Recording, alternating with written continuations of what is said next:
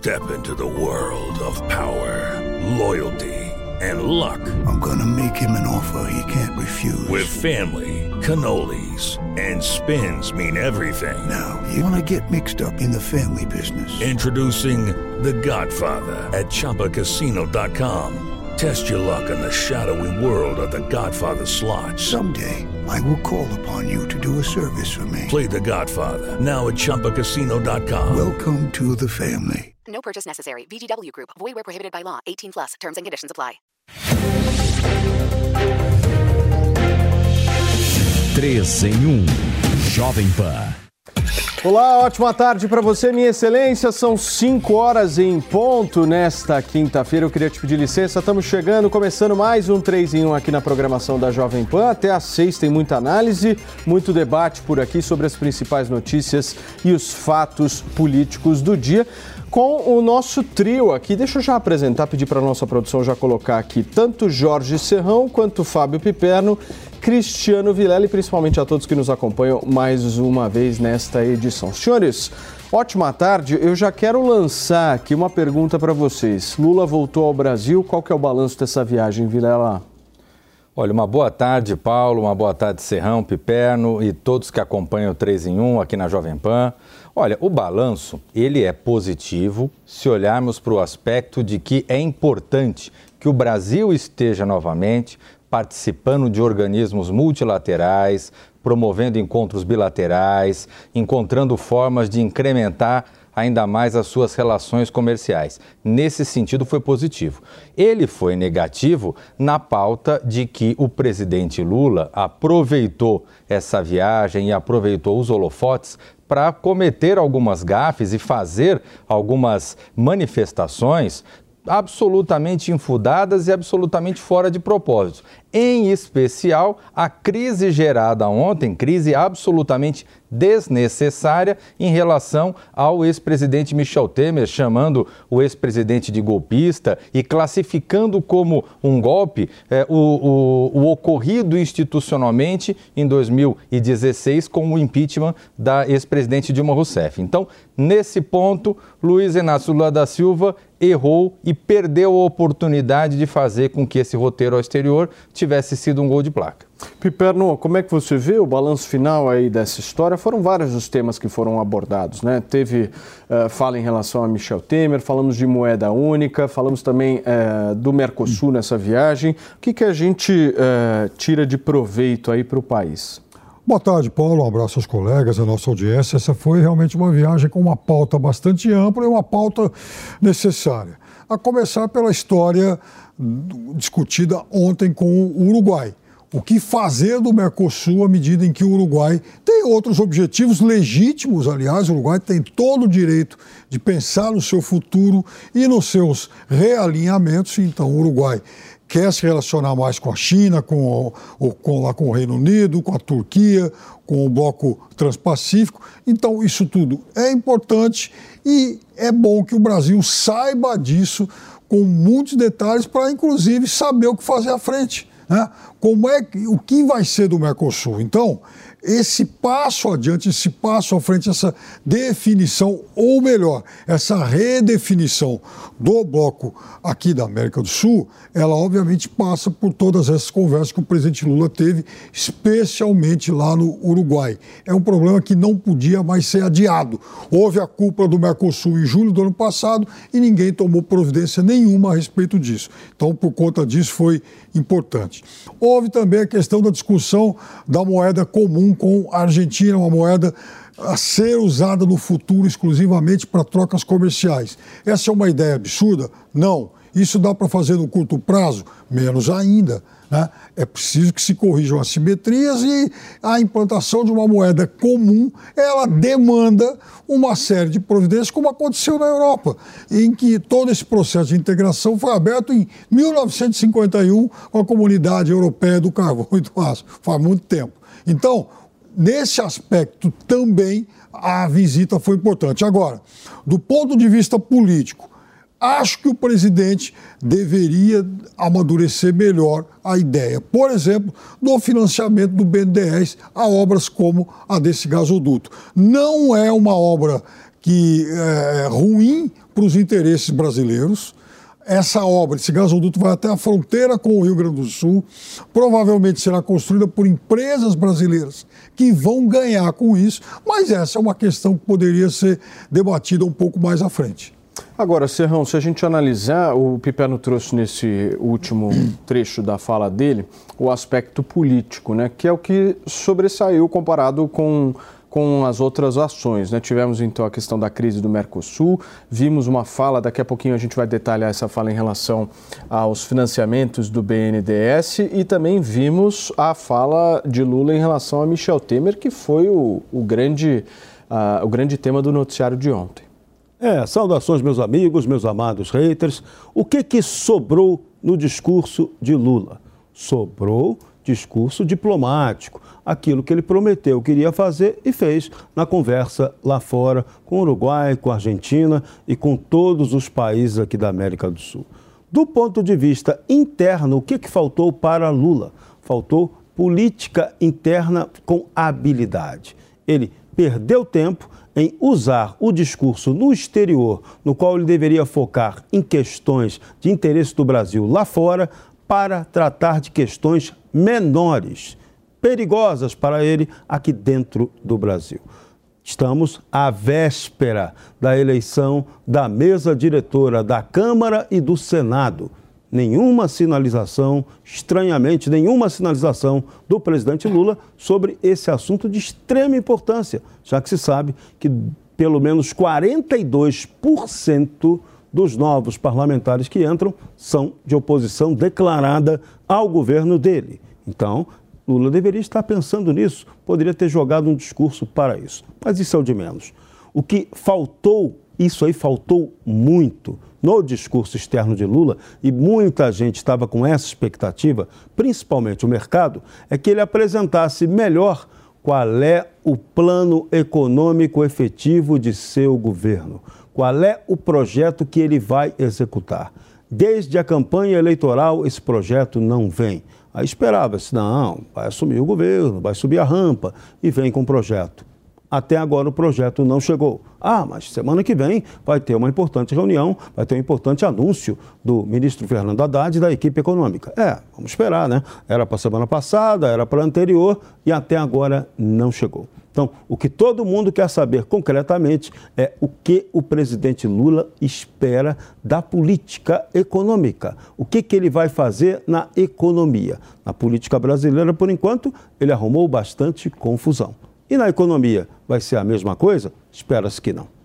E olha, gente, o ministro da SECOM, a Secretaria de Comunicação Social da Presidência da República, Paulo Pimenta, negou prejuízos ao governo federal por financiamentos do BNDES, o Banco Nacional de Desenvolvimento Econômico e Social, para obras em outros países. Há, no entanto, o FGE, o Fundo de Garantia à Exportação, foi criado em setembro de 1997 e também mantido pelo Tesouro Nacional. Hum. Em caso de inadimplência do importador, empresa ou país estrangeiro, o fundo é acionado justamente para ressarcir o débito. Então, na prática, quando alguma prestação não é paga pelo devedor, os recursos acabam saindo dos caixas brasileiros. Paulo Pimenta afirmou que o, ban o Banco de Fomento Estatal financiará a mão de obra brasileira para trabalhar no exterior. O ministro também disse que está sobrando desinformação em relação ao tema. Segundo ele, dizer que o Brasil financia obras no exterior não passa de uma obra de ficção, uma vez que o financiamento é feito para a empresa brasileira que vai exportar e gerar empregos. Em decisão unânime, o Conselho de Administração do BNDES aprovou o nome de Aloysio Mercadante para o cargo de presidente do Banco de Fomento Estatal. Mercadante foi indicado pelo presidente Lula já no final, inclusive, do ano passado. Piperno, vamos lá, me explica um pouco essa história, porque é, o ministro alega de alguma forma que seria uma espécie aí de fake news esses apontamentos em relação aos empréstimos. Como é que você vê isso? O ministro exagera. Veja, vamos pegar a última parte. É correto, sim, quando ele fala que há uma má explicação, há uma confusão, muitas vezes uma confusão proposital, quando se diz que o Brasil simplesmente vai é, mandar dinheiro para fora para que se façam obras lá. Não é bem assim, eu disse isso aqui ontem qualquer país do mundo, qualquer grande país do mundo, ele também exporta serviços. E como isso é feito? Ah, eu vou fazer uma ponte no Chile. E tem uma empreiteira brasileira que se candidatou a construir essa obra, a fazer essa obra. Então, a empreiteira brasileira, ela vai, capta um financiamento aqui leva lá, fala, estou concorrendo e eu trago o financiamento, vocês pagam, que enfim, vocês vão ter que pagar um dia. Perfeito.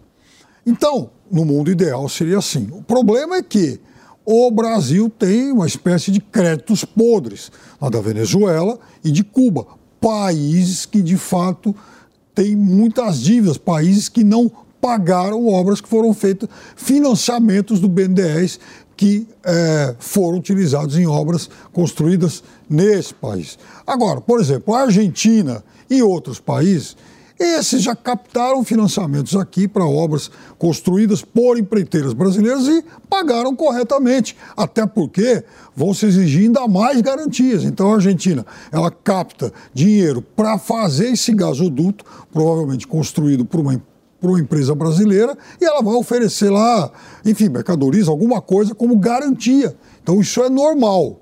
O que eu acho, e disse ontem aqui, que há sim uma necessidade de intensa fiscalização é para a possibilidade de amanhã ou depois o Brasil querer financiar obras na Venezuela e em Cuba.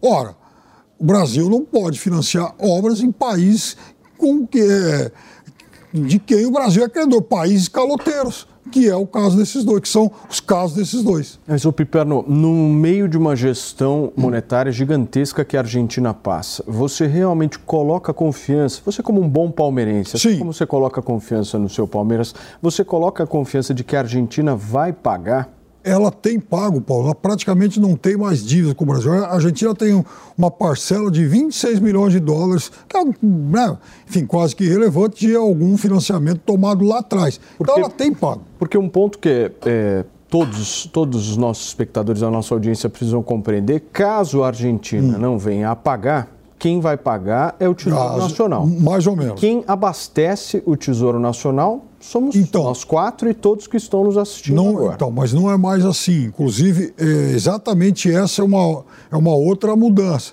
Vão se exigir maiores garantias. Então, por exemplo, sei lá, produtos que a Argentina vendeu para o Brasil, se ela não pagar, o Brasil não paga. Então, há esse outro tipo de, de lastro para exatamente evitar esses calotes. E vamos lembrar uma coisa: a Argentina, já disse isso aqui também, por conta da guerra da Ucrânia, por conta da explosão das cotações das commodities agrícolas em função da guerra, a Argentina exportou em 2022 o seu recorde 88 bilhões de dólares. Serrão, mas vamos pegar do ponto de vista dos resultados práticos, né? Vamos pegar esses empréstimos que foram feitos ao longo de anos aí de governo do PT. O que, que eles trouxeram de benefício para a população para que eles sejam repetidos agora, mesmo se forem em outros países, podemos variar, podemos emprestar, enfim, para quaisquer países que vocês queiram. Eu quero entender o seguinte, do ponto de vista prático, o que, que a população brasileira ganhou com isso? É, ganhou nada. Ganhou dívida que acabou sendo paga ou não. Algumas sofreram calote. Agora, a população dos países onde a obra aconteceu, esses sim se deram bem. As nossas empreiteiras também se deram muito bem. Está lá, todas as revelações da Lava Jato, por exemplo, mostram que as empreiteiras se deram muito bem. E teve muita gente que também se deu muito bem junto com as empreiteiras, com essas obras financiadas lá fora. Então, esse é o ponto. Agora, vamos lá. aonde o governo erra, mas erra feio, nota menos 13 para ele? No foco. Qual é o foco do BNDES?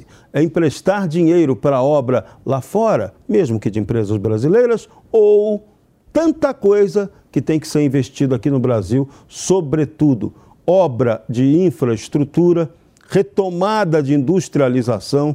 Essa deveria ser a prioridade do BNDES. Para quê? Para gerar aquilo que o presidente Lula tanto prometeu em sua campanha eleitoral: geração efetiva de emprego, é obra de, em infraestrutura, é obra em saneamento, é reindustrialização, que é a geradora efetiva de emprego. Então, o BNDES tinha que estar apresentando para nós um plano muito claro de como ele vai utilizar o seu dinheiro para que isso gere benefício direto para a população brasileira, dentro da própria política que foi prometida pelo governo federal. É isso que se espera, é isso que a oposição responsável tem que cobrar do presidente Lula. Então, essa questão do BNDES de financiar projetos lá fora, o Piperno tem toda a razão. O presidente Lula deveria colocar a mão na consciência dele e rever isso aí. Isso não é prioridade. Do ponto de vista político, isso se torna indefensável. O Brasil tem muita coisa para fazer. Vamos lembrar, hein? O governo que entrou precisou fazer um acordo com o Congresso Nacional para que houvesse aí uma emenda constitucional para permitir, para ampliar o teto de gasto para garantir a gastança, porque faltava dinheiro. Então, se faltava dinheiro, como é que agora o BNDES vem querer fazer gastança, fazer farra com o nosso dinheiro lá fora? Não tem a menor lógica disso e o presidente Lula tem que pensar seriamente em reverter isso eliminar esse assunto da pauta dele. Erro total estratégico e tático de comunicação da Secretaria da Presidência e colocar esse assunto aí como destaque. O Vilela, do ponto de vista prático, sem nenhum tipo de paixão nesse tema, a Argentina hoje não possui dólares de reserva, né? Acho que todos nós aqui concordamos com isso. A Argentina possui pesos.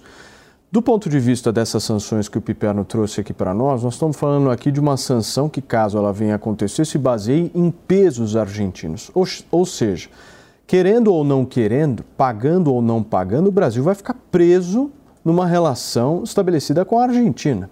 Como é que vocês veem isso?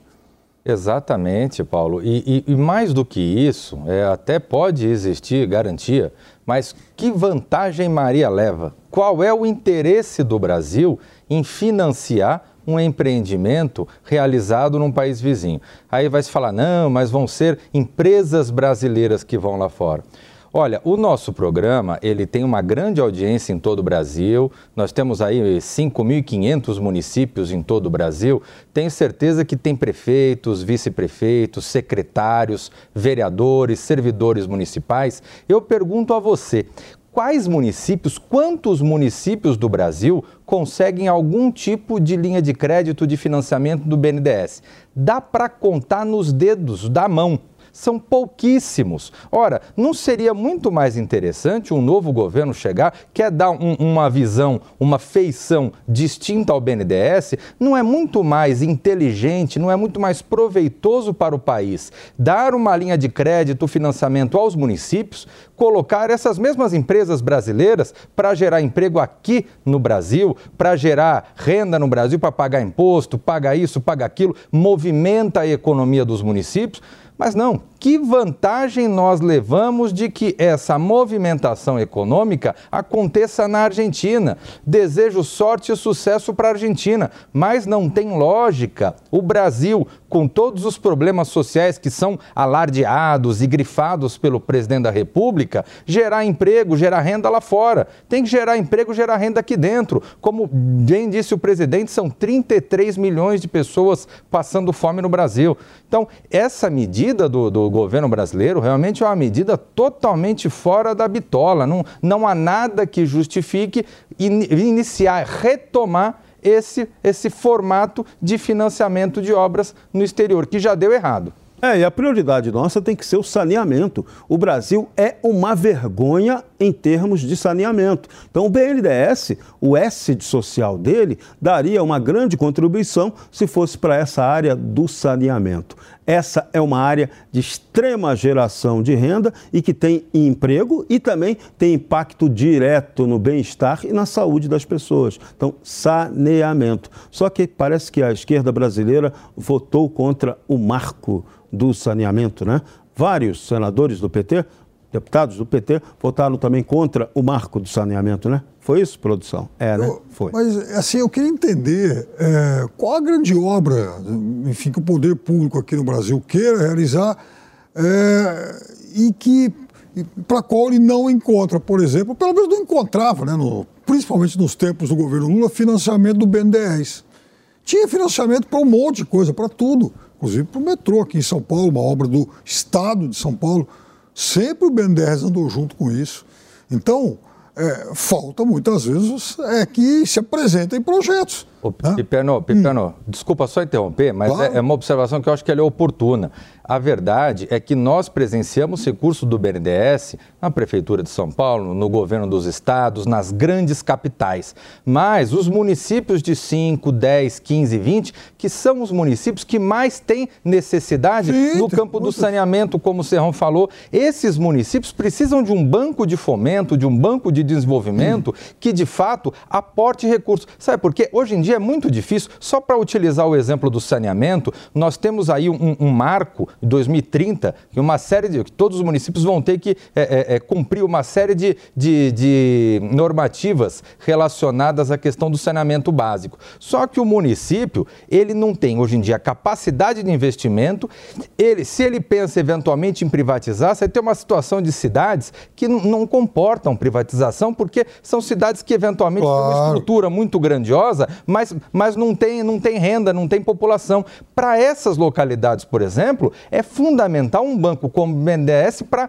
conceder linha de crédito. E, e, chama a atenção que logo, primeiro com 20 dias de governo, o presidente da República vai para uma nação vizinha e concede uma linha de crédito para lá. E não fala nenhuma palavra no que vai fazer para os municípios brasileiros, por exemplo e é uma linha de crédito para um gasoduto, para uma obra que vai até a fronteira com, com o Brasil e há expectativa, inclusive, de que isso possa exatamente trazer esse gás para cá. Não é uma coisa assim absolutamente desconectada da realidade brasileira. Olha, a gente, é, essa obra não tem nada a ver com, com o Brasil. Ela vai trazer gás até a fronteira com o Rio Grande do Sul. Eu tomara, né, que os governadores que vão levar pautas para o presidente da República, tem uma reunião amanhã, levem coisas concretas, projetos concretos e cobrem. Claro, Quero sim. financiamento do BNDES para minha obra. É isso, isso, que tem que ser feito aqui. Porque o pessoal fica de muita falastrice, muito papo furado, mas vamos para coisa concreta. Leve o projeto, leve a obra, apresente um projeto executivo viável e não picaretagem de projeto que você sabe que não tem como sair do papel, ou então que já, você já vê de cara que é esquema para roubalheira. Não leve coisa concreta e coloque o debate público com o presidente da República. É isso que Lula cobrou. Então, tem que se levar o isso O Estado de São Paulo, por exemplo, o governador falou isso na campanha falou outro dia, ele tem como um dos, um dos projetos mais vistosos a implantação do trem intercidades. Muito provavelmente ele vai bater no caixa do governo e falar: eu quero apoio para isso. Muito bem, gente. Olha, o interventor federal na segunda pública do Distrito Federal, Ricardo Capelli, afirmou que a Corregedoria da Polícia Militar vai instaurar o sexto inquérito policial militar para apurar os atos de vandalismo e depredação à sede do Supremo Tribunal Federal ocorridos no último dia 8 de janeiro. O ministro da Segurança Pública, Flávio Dino, apresentou hoje ao presidente Lula algumas propostas para proteção da democracia. Lula deverá avaliar o pacote de medidas e decidir sobre o seu envio para análise do Congresso Nacional. A próxima legislatura vai começar uh, no dia 1 de fevereiro, mais conhecido como semana que vem. O pacote deve incluir medidas de ampliação da segurança na Praça dos Três Poderes, que abriga os edifícios sede do Executivo, do Legislativo e do Judiciário. Uma das propostas é a criação de uma Guarda Nacional.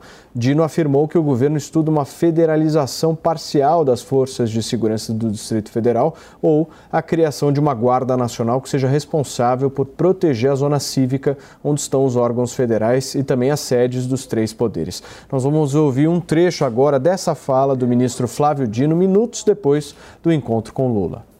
O ministro Múcio disse isso recentemente, creio que há dois ou três dias atrás, é, dizendo que é, se houve algum erro foi de ter permitido o acampamento o ingresso de pessoas lá, algo similar. Então acho que paira um, quase um consenso em relação a isso e infelizmente isso ocorreu e acabou funcionando como uma espécie de estímulo, aquelas pessoas se sentissem meio que protegidas para a perpetração de crimes.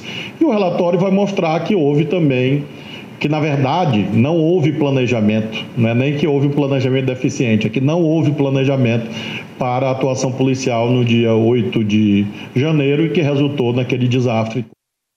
Bom, então temos aí 1 de fevereiro, na quarta-feira que vem, teremos novos deputados federais e novos senadores sendo empossados em Brasília. Eu vi um vídeo ontem que está circulando bastante nas redes sociais, exatamente do momento em que vários policiais militares do Distrito Federal resolvem sair ali da, da barreira montada para proteger os edifícios tanto do Congresso quanto do Supremo e da Presidência da República uh, e entram dentro de um ônibus, enfim, e ali os, os vândalos que ali estavam, estavam comemorando inclusive a entrada da polícia nos ônibus. Isso demonstra uma série aí de questões a serem investigadas ainda, né, Vilela? Não, não cheira bem. É, é visível que houve, de alguma forma, algum tipo aí de comando para que isso acontecesse. Exatamente, Paulo. Uma, uma tropa da polícia militar é, tomar, bater em retirada na forma como as imagens demonstram, é, não, não é uma coincidência, não é uma atitude isolada. Fica muito claro, a impressão clara que se tem para quem assiste essas imagens é a de que teve ali uma ordem é, para que essa tropa batesse em retirada. E aí é importante que essas investigações é, centrem fogo em saber é, de onde partiu essa ordem. É, é importante que se chegue nesse ponto, porque aí vai encontrar quem pode ser considerado responsabilizado pelo caos que aconteceu em Brasília no dia 8 de janeiro. É fundamental que as investigações, então, elas busquem esse ponto. Serrão, o que, que você acha? É, vamos fazer um apelo aqui dramático, né? Num país em que morrem de 40 mil a 60 mil pessoas por ano, morrem não, são assassinadas ou são desaparecidas. Então, isso aí é um caos de segurança pública. Então, nesse país que tem um caos de segurança pública, é, vem o governo anunciar que a prioridade momentânea é fazer a segurança da Praça dos Três Poderes Peraí, isso aí você resolve contratando aí uma guarda patrimonial básica. Não precisa pensar em criar a Guarda Nacional. Você pode usar o Exército que está muito bem preparado para isso, tem todas as condições de fazer isso aí, numa boa, na tranquilidade, e a própria Polícia Militar do Distrito Federal. Não precisa criar uma nova polícia, uma nova estrutura burocrática para isso. Então, é, é o tipo de discussão que soa para qualquer pessoa séria como uma piada, como um desrespeito a um país em que a segurança pública falha tanto. Então, é, são erros de comunicação para um mês de governo que são absolutamente imperdoáveis. Não poderia estar acontecendo isso. Estão levando, estão dando exagero demais àquele absurdo que aconteceu em 8 de janeiro. Aquela barbárie, ela não vai se repetir mais. Aquilo ali foi um episódio dos mais equivocados da história do Brasil. Aquilo eu tenho certeza absoluta que não vai se repetir. Foi muita imbecilidade aquela barbárie. Então aquilo ali tem que ser punido com todo rigor, o que aconteceu, todas as responsabilidades têm que ser levantadas. Você vai ter o pouco inocente ou o muito inocente e tem o muito culpado e o pouco culpado. E todos terão que ser responsabilizados. Não tem conversa, aquilo é inaceitável. Agora, colocar esse assunto como prioridade, guardar a praça dos três poderes. Não, aquilo ali não vai se repetir aquela barbárie. Cercou, botou polícia, não deixou passar. O que aconteceu no domingo da manifestação é que deixaram a massa passar. Aí, massa passou, só pode dar besteira. O Serrão, mas baseado no que você acha que não vai acontecer novamente? Baseado em que aquilo ali fica como uma lição histórica para a grande maioria da população brasileira. E fica também até como uma lição de repressão mesmo. Em Brasília não vão deixar fazer atos daquele tipo tão cedo. Então, esquece. Do ponto de vista daquilo se repetir, não vai mais se repetir. Do ponto de vista da consciência, para não repetir aquilo ali também, pode ter certeza absoluta. Aquilo foi um ponto fora da curva, uma barbárie inaceitável para o povo brasileiro. Piperno, mas tem muita coisa ainda para a gente entender do dia 8 de janeiro que não está claro, né? principalmente esses comandos.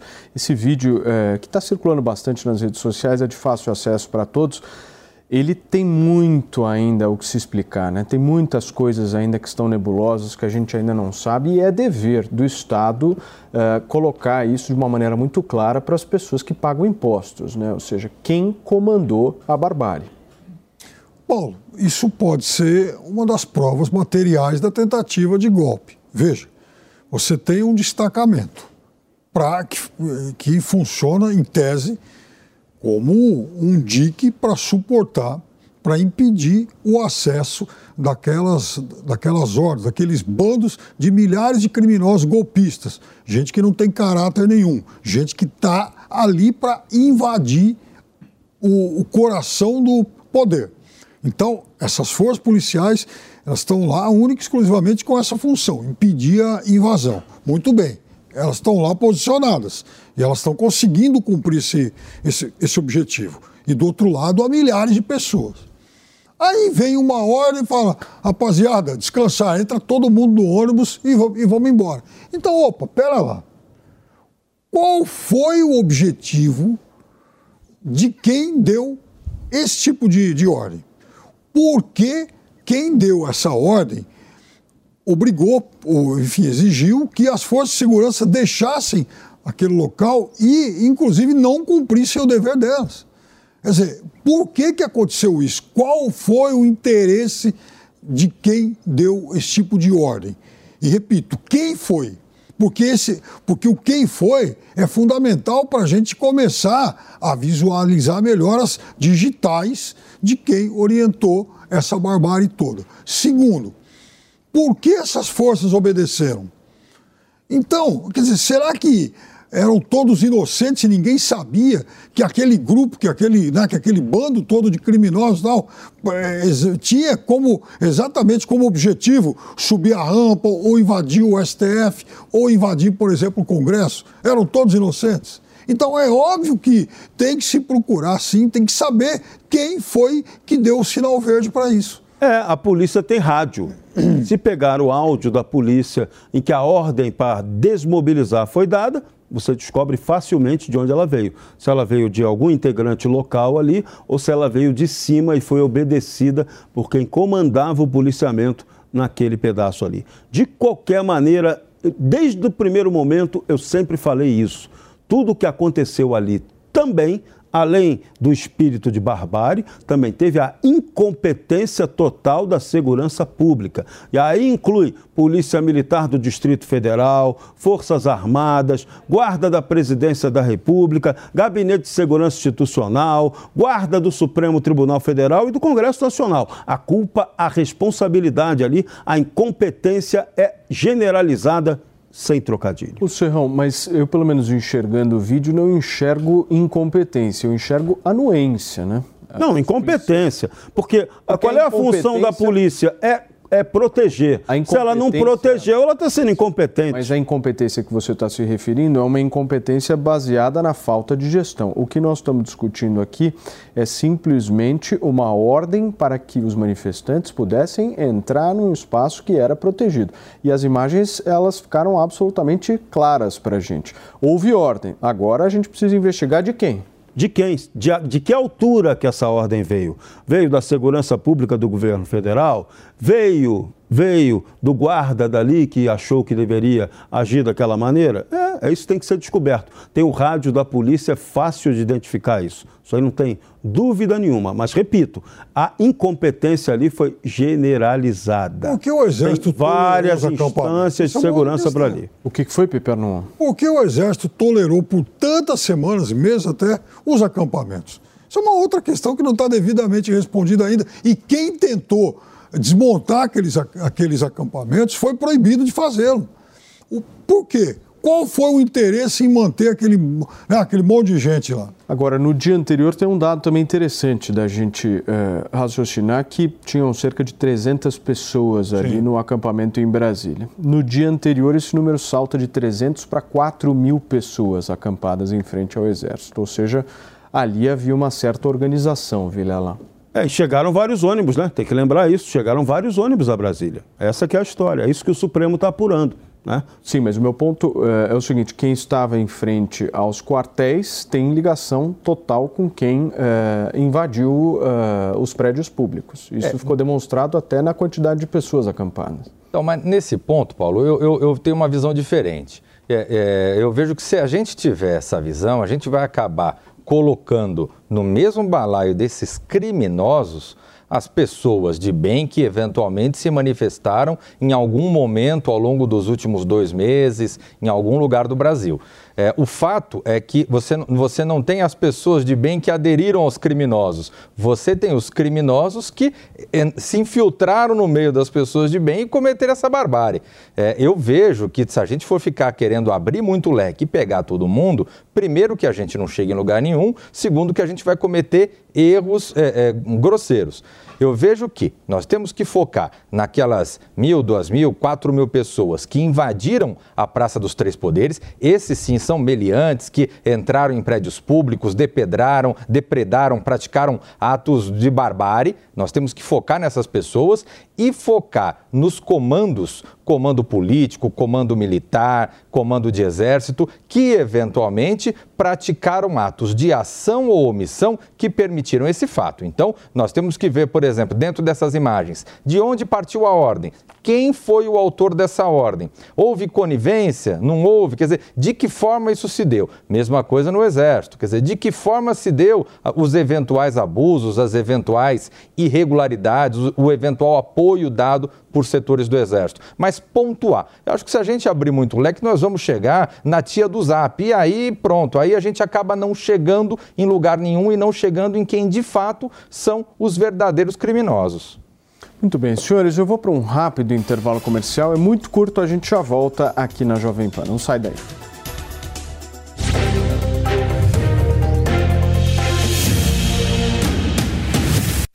Jovem Pan Você é daqueles que curtem reality show? E se eu te falar que você também pode ganhar dinheiro com isso?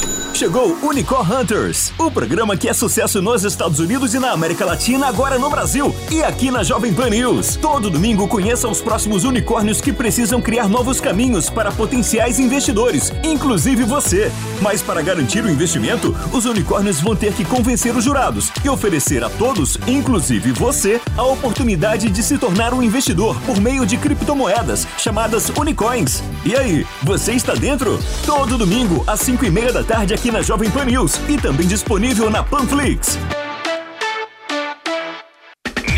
Rádio e internet. News. News. O mundo de informação. Jovem Pan News.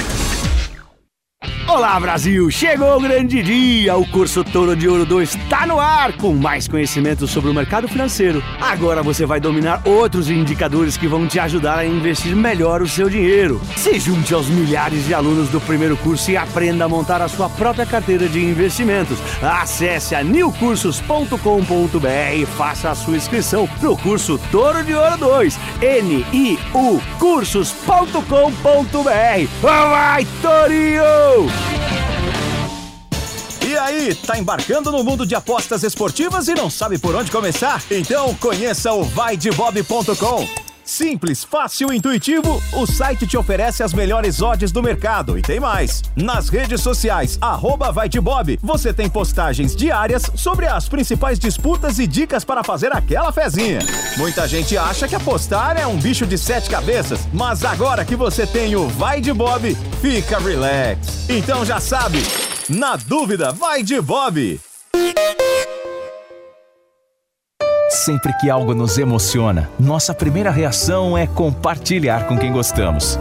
Essa é a receita de sucesso do restaurante Trebiquieri, recomendando e sendo recomendado há mais de 10 anos. Venha nos visitar. Reservas pelo telefone 11 3885 4004 ou no nosso site trebiquieri.com.br.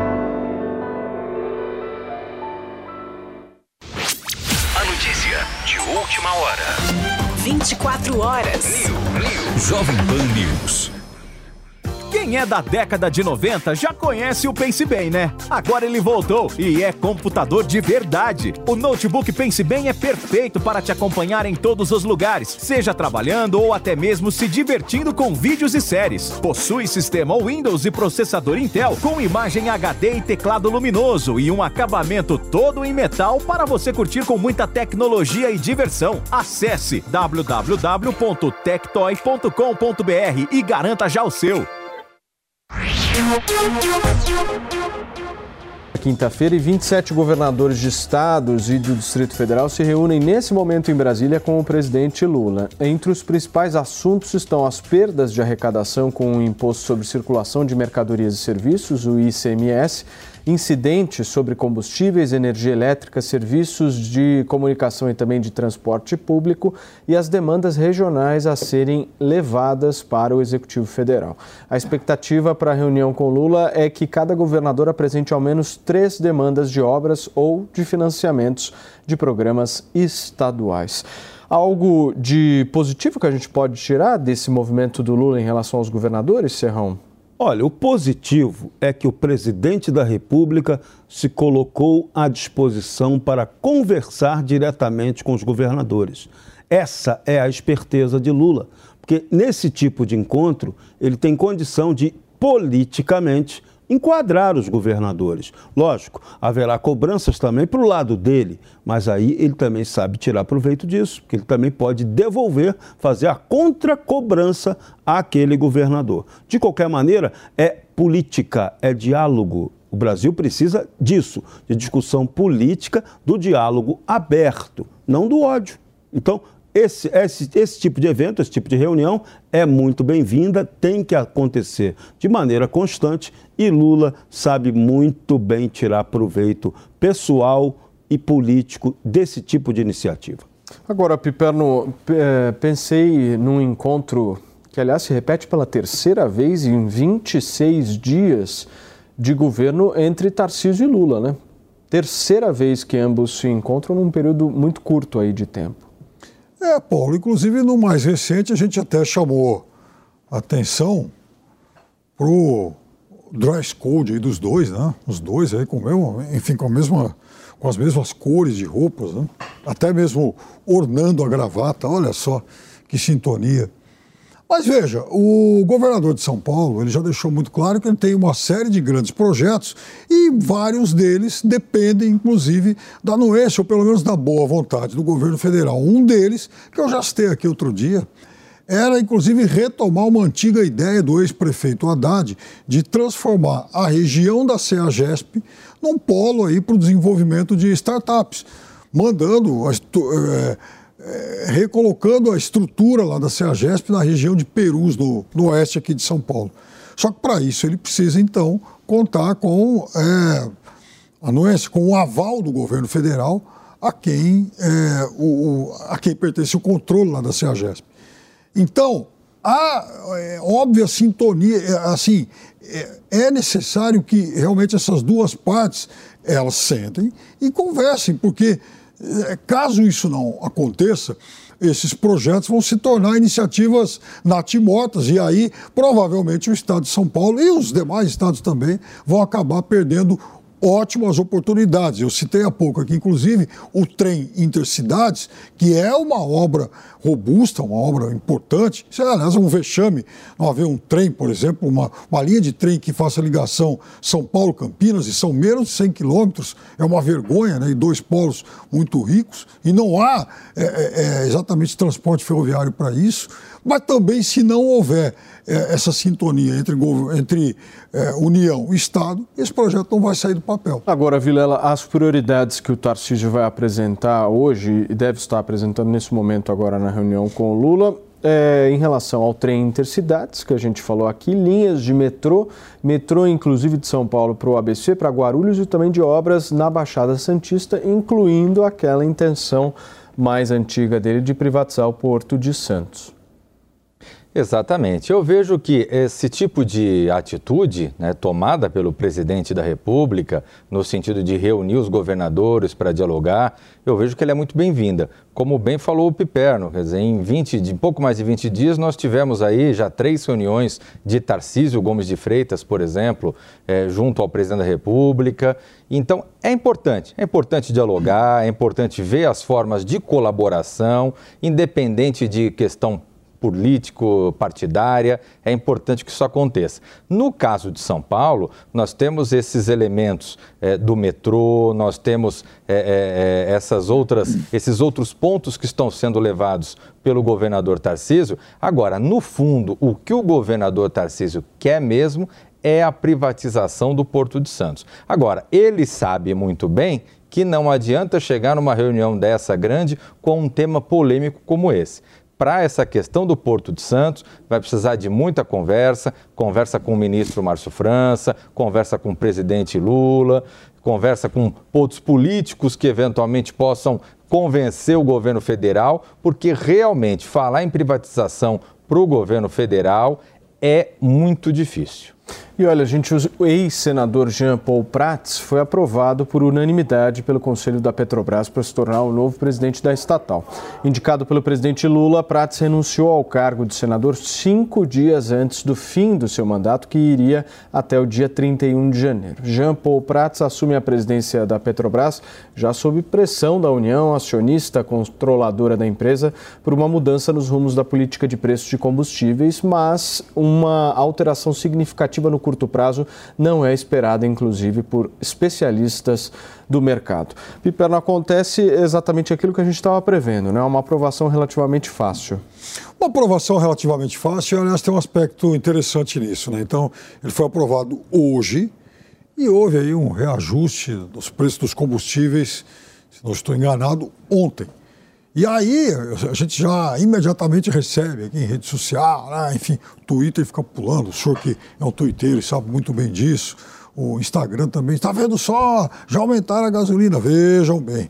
Esse reajuste foi anunciado pela direção, nomeada inclusive pelo governo anterior. E eles têm, eles são, entre parentes, entre, entre, entre aliás, entre aspas, culpados por conta disso? Não Hoje, por exemplo, estava é, lendo aí, enfim, um relatório, né, e que aponta que o, há uma defasagem, mesmo com esse reajuste, ainda há uma defasagem do preço da gasolina aqui no Brasil, porque o Brasil toma como parâmetro, exatamente é, por conta dessa PPI, né, a política de preços de, pra, de, de importação, de preços de preços internacionais, aliás, o, o, os preços base lá no Golfo do México que é uma região que é uma grande produtora de petróleo Brent e tal, que é aquele mais é, utilizado aqui pelo Brasil.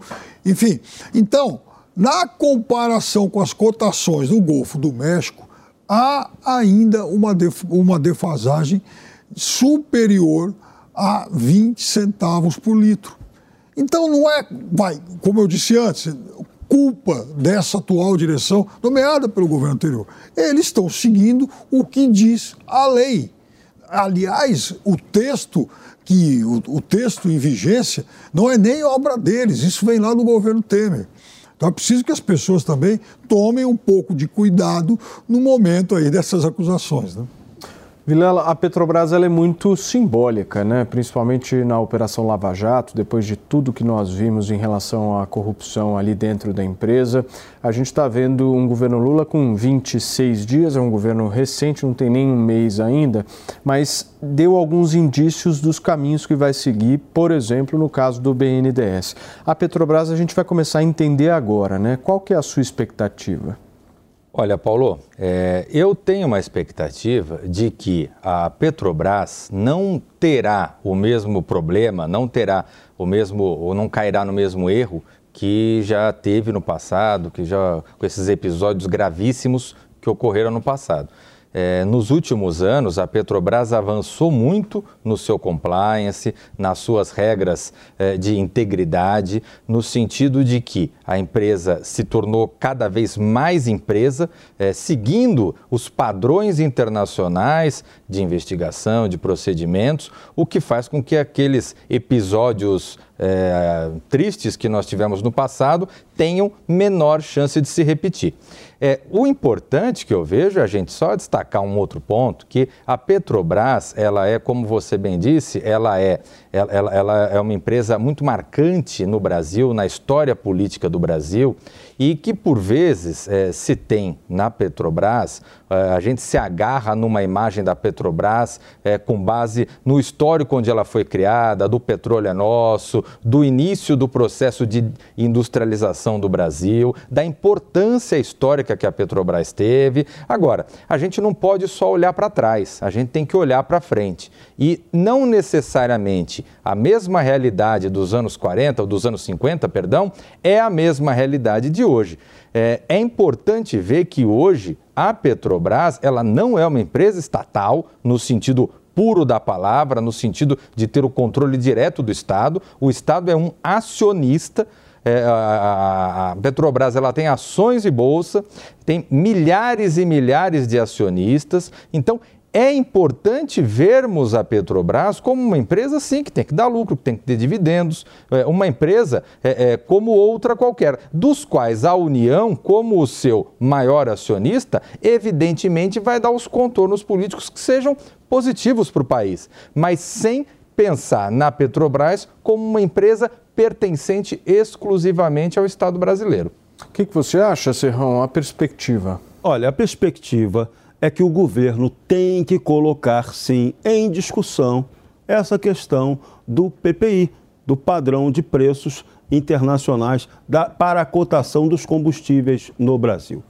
Tem que colocar, sim. Só que tem que fazer uma ressalva. A primeira é: você não pode fazer matemática com a matemática. Tem que se cumprir uma lógica. Se o petróleo está caro lá fora, ele aqui dentro não pode ficar barato o combustível. Essa é uma lógica. Agora, você tem que ter compensações. Por exemplo, se a Petrobras, que é uma grande produtora e exportadora do petróleo em dólar, fatura alto por isso, por que não pode haver uma compensação também desse lucro que ela tem, beneficiando a sociedade brasileira, diminuindo aí os preços dos combustíveis aqui dentro, principalmente óleo, diesel e gasolina. Agora, o que, que o Brasil tem que discutir e deveria discutir com mais seriedade? Não discute? A nossa matriz. Nossa matriz de transporte é dependente total do diesel, transporte rodoviário. A gente tinha que estar focando muito mais aqui no transporte ferroviário, baixar o custo do transporte de carga, porque isso tem impacto direto sobre a inflação, sobre o custo de vida e também sobre a, a própria dinâmica de qualidade do transporte no Brasil. Então, esse é um assunto que tem que ser levado. E a Petrobras, ela tem que entrar nessa discussão porque ela é uma empresa de petróleo ou ela é uma empresa de energia porque ela, de uns tempos para cá, ela virou uma empresa meramente de petróleo, mas a vocação dela poderia ser de uma empresa de energia. Na propaganda, ela é vendida como uma empresa de energia, mas na prática, ela é tratada como se fosse só uma empresa de petróleo. Então, esse tipo de debate tem que acontecer e é com o governo, é com a equipe econômica, é, são com os pensadores econômicos e com os investidores e também, principalmente, com o Congresso Nacional. Essa é uma decisão estratégica. Esse, esse papo de privatiza ou não privatiza é um papo muito baixo. É uma, é uma conversa do boitatá. A questão é qual é o modelo que vai se adotar para a abertura do mercado de petróleo no Brasil ou do mercado de energia no Brasil. O assunto é muito mais amplo do que o privatiza, não privatiza. Não privatiza, a esquerda diz que não quer. Agora, a esquerda é contra ter negócio? A esquerda é contra ter emprego, crescimento e desenvolvimento? Eu acho que não. Então, a discussão não, tem que ser é. por aí. E veja, em que pese todos os problemas né, já exaustivamente discutidos aí da Petrobras uma década atrás, e foram coisas que realmente envergonharam o país e deveriam ter envergonhado, inclusive, os governantes que estavam à frente disso, não fosse o trabalho que a Petrobras fez aí em 2005, 2006, 2007, na exploração da camada pré-sal, provavelmente hoje o Brasil seria um país quebrado. Como é que o Brasil hoje ia sobreviver tendo que importar, por exemplo, um milhão e meio de barris de petróleo dia? Sendo que hoje se exporta muita coisa, né? mais de um milhão por dia, porque a, a, velha e boa bacia de Campos, ela tem hoje seus campos, seus poços praticamente exauridos, que aliás vêm sendo explorados aí por petroleiras menores. Então, naquele momento, houve sim uma virada que, do ponto de vista estratégico, é o que garante vai, a adimplência do Brasil hoje a nossa situação seria muito mais, muito mais complicada. Agora, é verdade, sim. O que fazer? Eu queria entender se vamos voltar a construir refinarias, se, vamos, se a Petrobras vai voltar a finalizar aquela grande fábrica de fertilizantes em Três Lagoas. Tem muita dúvida ainda para que o próximo presidente nos esclareça. Piper, eu acho que uma outra dúvida também é como será a gestão moral da empresa, né? Sem dúvida nenhuma. O Cristiano falou em, bem claro. em regras de compliance hoje muito mais rígidas. Então eu espero que é, a gente não, vê, não testemunhe mais aquilo que a gente viu aí 10, 12 anos atrás. É, não tem clima para aquela eu roubalheira posso, do passado. Posso só dar uh, uma, uma rápida pausa aqui para você que nos acompanha aqui no rádio? São 5 horas e 54 minutos. Jovem Pan.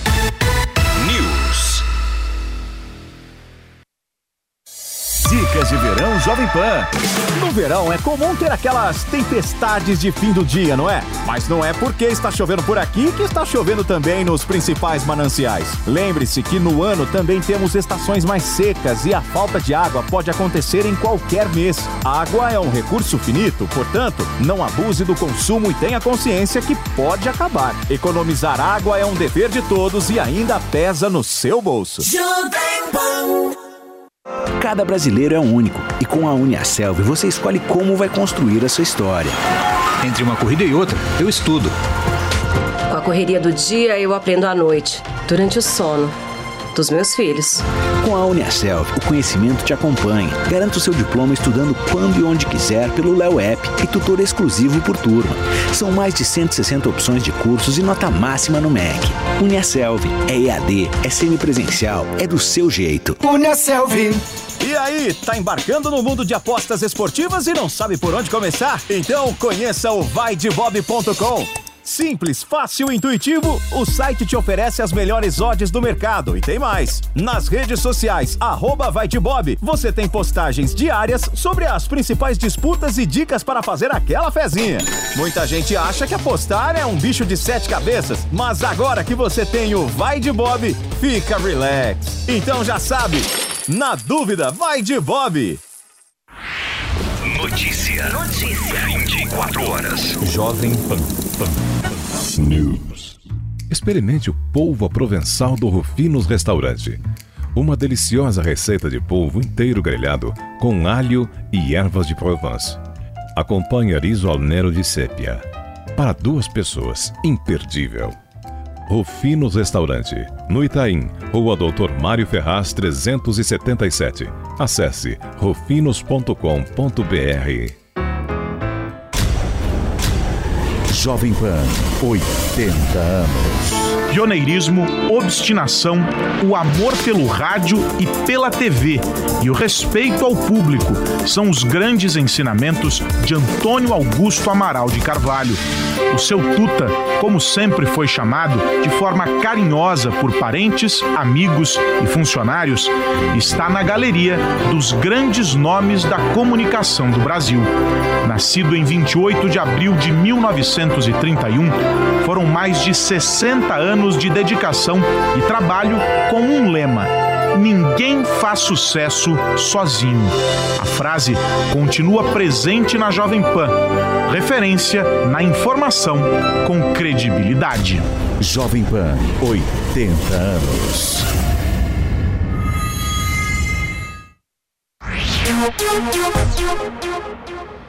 Vilela, por favor.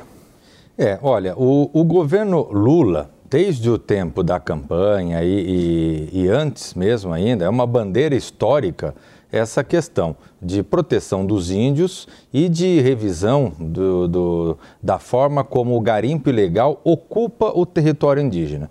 Então, já era algo de ser esperado é, que o governo Lula focasse nesse aspecto.